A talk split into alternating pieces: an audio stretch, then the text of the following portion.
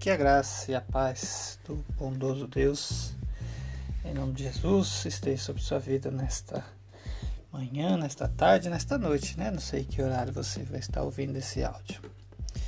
Irmãos, eu quero ler com vocês uma passagem bíblica que está no Salmo 139.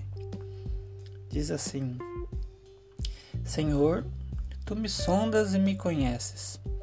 Sabe quando me sento e quando me levanto? De longe percebes os meus pensamentos. Sabes muito bem quando trabalho e quando descanso. Todos os meus caminhos são bem conhecidos por ti. Antes mesmo que a tua palavra me chegue à língua, tu já a conheces inteiramente, Senhor.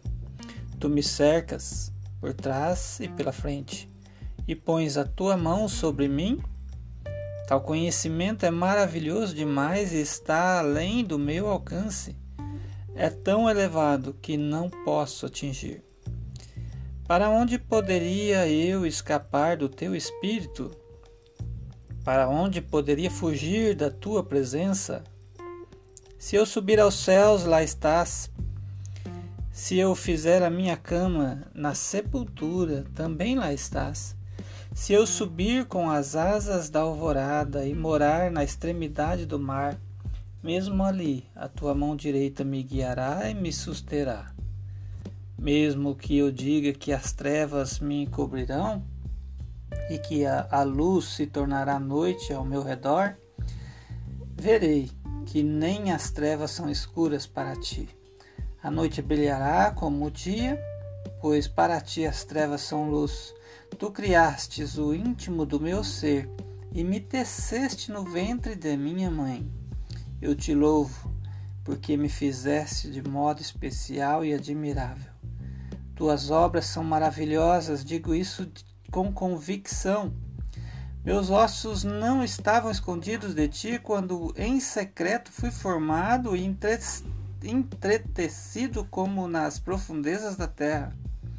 Os teus olhos viram o meu embrião, todos os dias determinados para mim foram escritos no teu livro antes que qualquer deles existisse. Como são preciosos para mim os teus pensamentos, ó Deus! Como é grande a soma deles! Se eu os contasse, seriam mais do que os grãos de areia. Se terminasse de contá-los, eu ainda estaria contigo. Quem dera matasses os ímpios, ó Deus, e afastasse de mim os assassinos, porque falam de ti com maldade e em vão rebelam-se contra ti. Acaso não odeio os que te odeiam, Senhor? E não detesto os que se revoltam contra ti? Tenho por eles ódio implacável, considero os inimigos meus. Sonda-me, ó Deus. Conhece o meu coração Prova-me e conhece as minhas inquietações. Vê se em mim conduta, é, se, vê se em minha conduta algo te ofende e dirige-me pelo caminho eterno. Que Deus possa te abençoar essa leitura desta palavra nesse dia. Que você possa compreender que Deus é onisciente, é onipresente, onipotente, né? não há trevas onde ele não, não habite, não há lugar neste mundo, né? na toda a sua criação e fora da criação também, onde ele não esteja. Ele nem dentro de você não há lugar onde ele não pode conhecer, porque ele sonda e conhece o mais íntimo do seu pensamento. Né? Davi faz essa oração no final: Sonda-me, ó Deus, e conhece o meu coração. Prova-me, ele se coloca à prova de Deus e conhece minhas inquietações. Vê se a minha conduta, quer dizer, na, na nossa ação externa, há algo que te ofende. Será que na nossa conduta diária, externa, nós fazemos, algo que ofende a Deus? e no que nós pensamos, nas nossas inquietações? Será que nos rebelamos contra Deus? E que o Senhor possa estar te dirigindo pelo caminho eterno. A nossa existência aqui nessa terra não é eterna. A gente nasceu em algum ponto da história e também vai respirar pela última vez em algum ponto da história.